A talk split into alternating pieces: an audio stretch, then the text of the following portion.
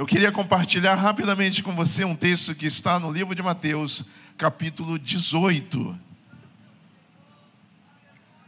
Livro de Mateus, capítulo 18, verso 1.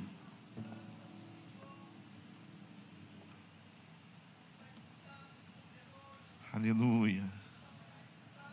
Amém? Foi pouco. Livro de Mateus, capítulo 18, verso 1. Amém? Isso. Está escrito assim, está. Naquele, naquela. Ih, deu ruim aqui no óculos, espera aí. Naquela hora, aproximaram-se de Jesus os discípulos, perguntando: Quem é, porventura, o maior no reino dos céus? E Jesus, chamando uma criança, colocou-a no meio deles e disse: em verdade, em verdade vos digo que se não vos converterdes e não vos tornardes como criança, de modo algum entrareis no reino dos céus. Portanto, aquele que se humilhar como essa criança, esse é o maior no reino dos céus. E quem receber uma criança tal como esta, em meu nome, a mim me recebe. Senhor, essa é a tua palavra e nós vamos agora meditar um pouco nesse texto. E eu te peço, Senhor, dirige-nos conforme a tua vontade. Até aqui tu nos trouxe e tem sido, ó Deus amado, um culto abençoado e abençoador. Fala aos nossos corações, ministra, ó Deus, através do teu Espírito Santo em cada vida, no nome de Jesus. Amém. Pode tomar o seu lugar. Eu quero falar um pouco com você que está nos assistindo de casa, por algum motivo você não está aqui conosco, não pôde cear conosco. Se você está enfermo, que Deus restaure a tua saúde nesta manhã, que rapidamente você possa estar conosco. Você que entrou pela primeira vez, está vendo esse culto pela primeira vez, eu quero te convidar a estar aqui conosco, adorando junto com a igreja. Você sentir o calor humano de estar junto com a igreja do Senhor. Deus abençoe você. Deixa eu te falar uma coisa. Algo muito interessante tem acontecido nesses últimos tempos.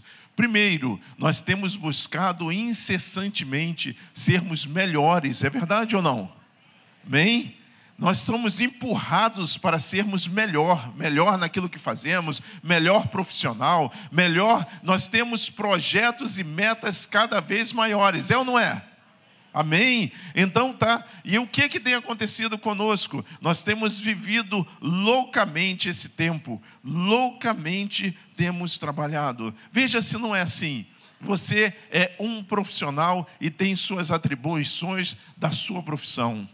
E a sua profissão requer cada vez mais especialização. Cada vez mais que você estude, cada vez mais que você faça curso, Aí tem os cursos online, a gente fugia dos, dos presenciais que a gente não tinha tempo, agora tem online, não tem mais desculpa. Qualquer coisa que você queira aprender, a, a, com dois cliques você consegue entrar no que você pretende ou no assunto que você quer. Ainda tem os podcasts, ainda tem aqueles que são youtuber. Tem gente ensinando de tudo para tudo quanto é lado. Eu recebi, eu, eu passei por uma represária em casa o que, que aconteceu? Eu sou, talvez você não seja é, fã desse tipo de comida, né? mas eu gosto de algumas iguarias, né? e eu gosto de língua molho madeira. Não é isso? Você está comigo? Faz assim. Ih, rapaz, então tem, já tem um, um, um bom time aqui comigo. Tem gente que não gosta, mas eu gosto. Né? Eu também gosto de bolinho de bacalhau. Está vindo o Natal aí. Se você quiser trazer aquele negócio de bolinho de bacalhau. Eu era apaixonado por essa casa de bacalhau que tinha aqui, mas fechou. O que, eu posso fazer? Tem uma outra lá em cima, lá na Guilhermina, mas é contramão para mim. Né? Também gosto disso. Então, na língua do molho madeira, o que, é que acontece? O pessoal que fez assim para mim é, o mesmo, é a mesma posição que a Rosa faz para mim. Ela faz assim. Então, o que ela não gosta, ela não faz. É, de, é desse jeito, irmão. Não tem, não tem outra saída, é desse jeito. Se ela não gosta, ela não faz. E aí, o que, que eu fiz? Eu fui lá no Google. Fui lá no Google, baixei um cara lá que tinha é, língua molho madeira de forma rápida e simples. Aí eu aproveitei que ela estava em São Paulo, fiz a língua molho madeira e combinei de na hora do almoço nós almoçarmos via né, Google Meet. Né? Então a gente, quando sentou, que é isso que você está comendo? Eu falei, língua. Ué, mas você fez? Fiz. E você não sabe de uma coisa, ainda botei uns cogumelos que o pessoal tem mania de cortar o cogumelo, né? fazer estratificado. Eu fiz inteiro. Comprei aquele grandão, bati no meio, aí fiz aquele prato. Não é isso? Então, de vez em quando eu faço um negócio desse. Então, a gente tem acesso, a gente pode aprender qualquer coisa. Né? Eu faço também feijoada, entendeu? E aí, o meu, meu, minha chateação é o seguinte: eu gosto de feijoada com feijão branco. Não é isso? Pois é, eu gosto, de, eu gosto com feijão branco. Pois é. Aí o que, é que acontece? Eu sou do contra lá em casa. Aí me desafiaram a fazer uma feijoada de sexta para sábado. Irmão, se você não sabe, joga tudo na panela, lá para dessalgar, e põe farinha em cima. O sal sai que é uma maravilha. Não precisa ficar salgando três dias, aquele negócio todo. Ok? Então, isso tudo a gente vai aprendendo. Vários cursos, várias coisas que a gente pode fazer. E isso vai tomando cada vez mais o nosso tempo. É bom, irmãos? É, a facilidade de aprender a um clique é maravilhoso. Para quem é, já nasceu nessa época, nesse tempo de tecnologia, não sabe a maravilha que é, né, irmão? A gente tinha que fazer pesquisa, o, o, o professor mandava para a gente fazer pesquisa, a gente saía de casa. Se você não tivesse uma biblioteca perto da tua casa, tu ia parar lá no centro, na Biblioteca Nacional, para fazer pesquisa. Não é isso? Senão você não conseguia fazer pesquisa. Trabalho em grupo, a gente se reunia e catava os livros. Quem tem livro disso, quem, quem tem livro daquilo. Hoje você entra lá, dá um clique, você já está dentro do assunto. Maravilhoso. Né? Então, nós, como profissionais, precisamos estar sempre atentos sempre antenados. Mas a gente também não é só profissional. Nós somos pais. Quem é pai e mãe aqui? Levanta a mão. E a gente tem que cuidar dos nossos filhos, não é? Não? Cuidar da educação dele, filtrar o que eles estão vendo, porque a mesma internet pode ser um veículo que faça mal ao nosso filho. E a gente tem que filtrar. Então, assim, nós temos lá em casa um e-mail corporativo né? eu chamo de e-mail familiativo. Então, meus e-mails, tudo tem ARB, porque é Alexandre, Rosa e Bia. E aí, o final, a gente vai destinando. Cada um tem um, o, o, seu e-mail, cada um tem a sua entrada. Não tem, você, a Rosa entra no meu celular a hora que ela quiser, e eu no dela, e do da Bia, e vice-versa. Não tem isso. Por quê? Porque a gente precisa estar se ajudando, porque a tecnologia que ajuda a tecnologia pode atrapalhar também, ok? Então nós somos pais, e como os pais, diante desse mundo tenebroso que nós estamos vivendo, a gente tem que ficar antenado, não é isso? Mas também, você é esposa, não é isso? Quem é casado aqui? Faz assim.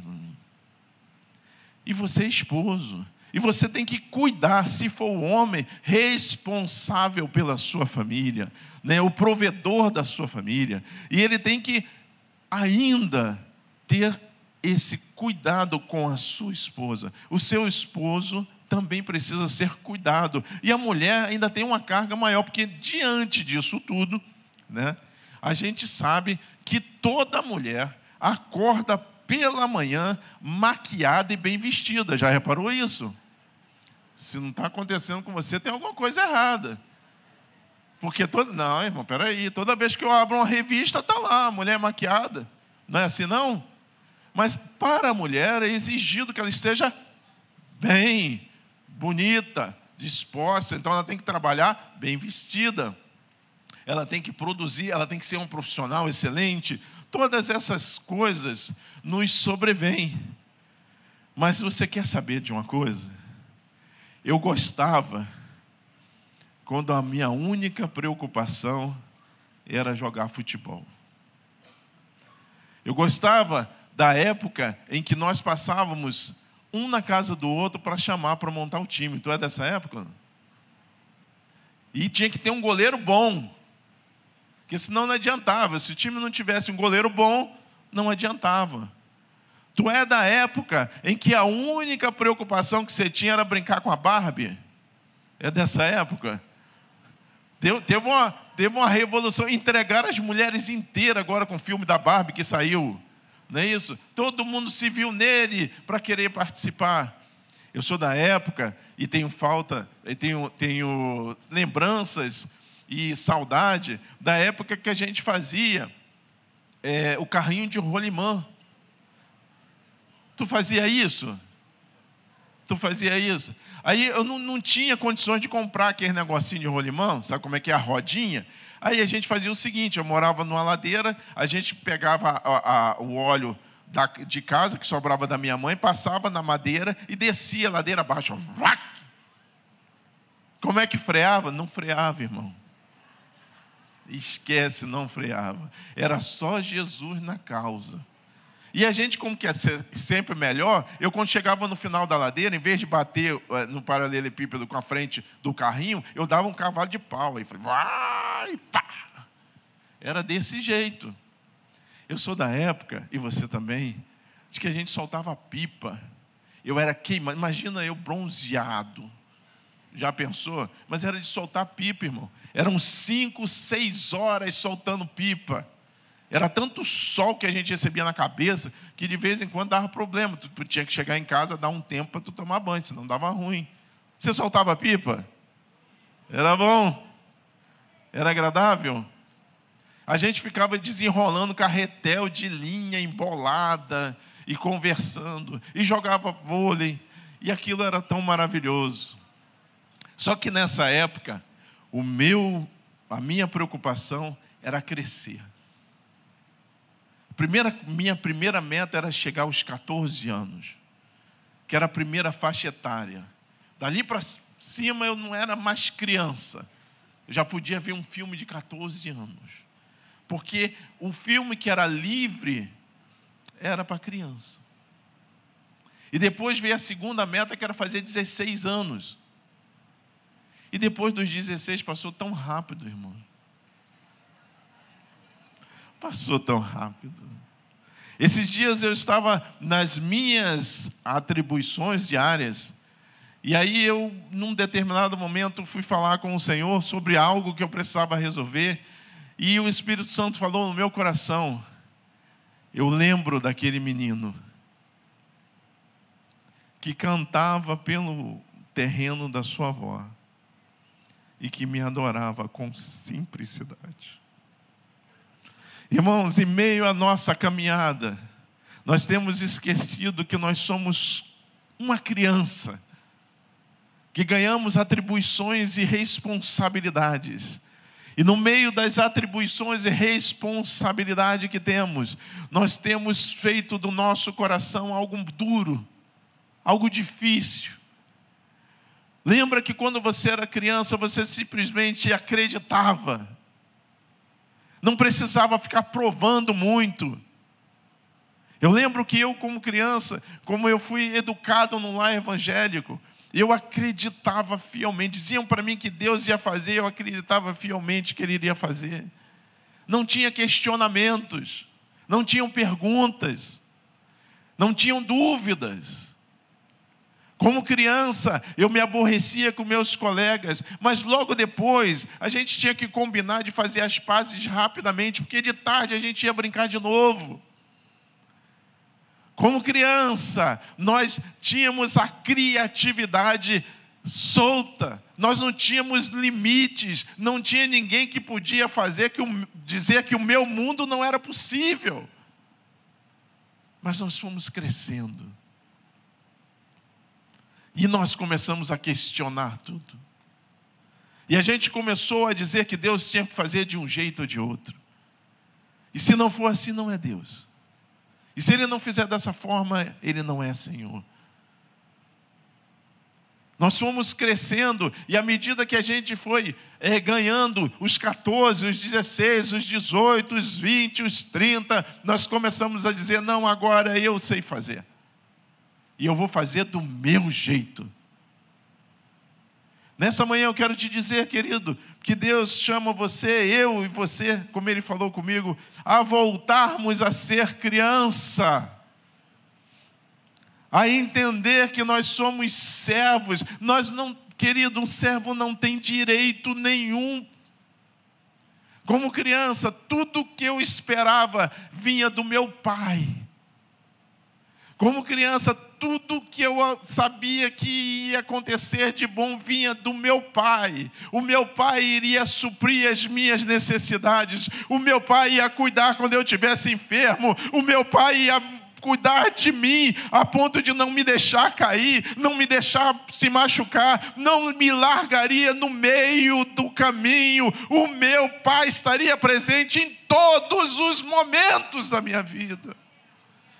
Como criança, eu sabia que Ele estaria presente, mesmo que eu não estivesse vendo.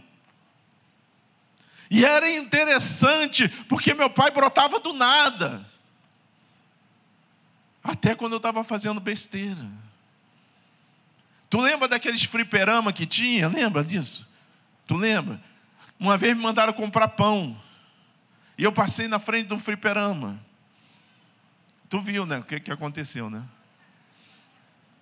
Só que quando eu entrei no fliperama, que eu tinha que ir para o pão, lá dentro, saiu de dentro do fliperama para fora o meu pai. Eu falei, cara, não é possível, esse homem tem algum, eu devo ter um objeto, um GPS, que ele me acha. Os cuidados que eram necessários até quando eu estava errado, o meu pai estava presente para me orientar. Por quê, irmãos? Porque eu não tinha condições de decidir por mim mesmo. E eu sempre contava com o meu pai. Mas aí eu fui crescendo e eu fui me afastando das orientações do meu pai e fui decidindo a minha vida da forma que eu achava melhor. Deus nessa manhã está pedindo e falando para você no teu coração: volta, volta Deixa eu cuidar de você. Deixa eu tratar de você. Quando eu me machucava, tinha uma tal de um incircunciso, aquele remédio devia ter sido fabricado em qualquer lugar, que não era natural, humano, físico. Era o tal do mertiolate. Tu é da época do mertiolate? Jesus Cristo. Mas eu vou te dizer, eu já contei aqui, tu não tinha avó que eu tinha. Porque minha avó, além, o mertiolate foi aqui com minha mãe. A minha avó usava o tal do álcool com. Não. Não. Não. Ela usava umas folhinhas. E essas folhinhas que ela botava dentro do álcool, ela fazia com que eu enxergasse antes de qualquer astrônomo, qualquer pessoa que olha a estrela, é astrônomo, né? Eles descobriram outras galáxias agora. Eu via quando eu era criança, irmão. Porque tu botava no machucado, tu, fazia assim, hum.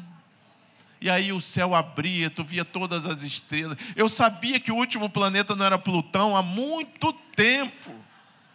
Tu não tinha a avó que eu tinha. Mas uma coisa acontecia: aquele remédio curava.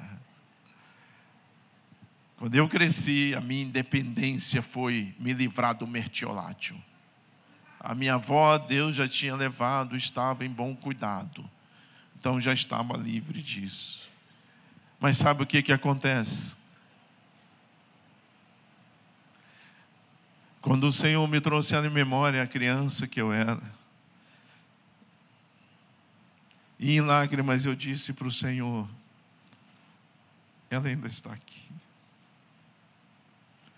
Existe uma pessoa dentro de você, embora você tenha a minha idade ou menos, que aí dentro, ela está falando com você agora e está dizendo: você precisa deixar eu falar um pouco.